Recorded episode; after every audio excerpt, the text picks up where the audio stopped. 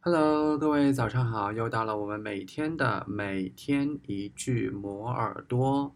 那么在开始今天的节目之前呢，多点赞，多转发本期节目。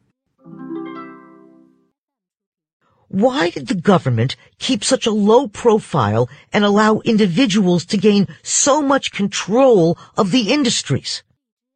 Why did the government keep such a low profile and allow individuals to gain so much control of the industries?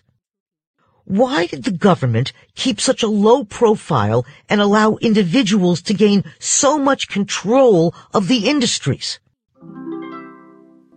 你听到了什么呢？留言告诉我，然后我看到之后呢，会一一回复大家的。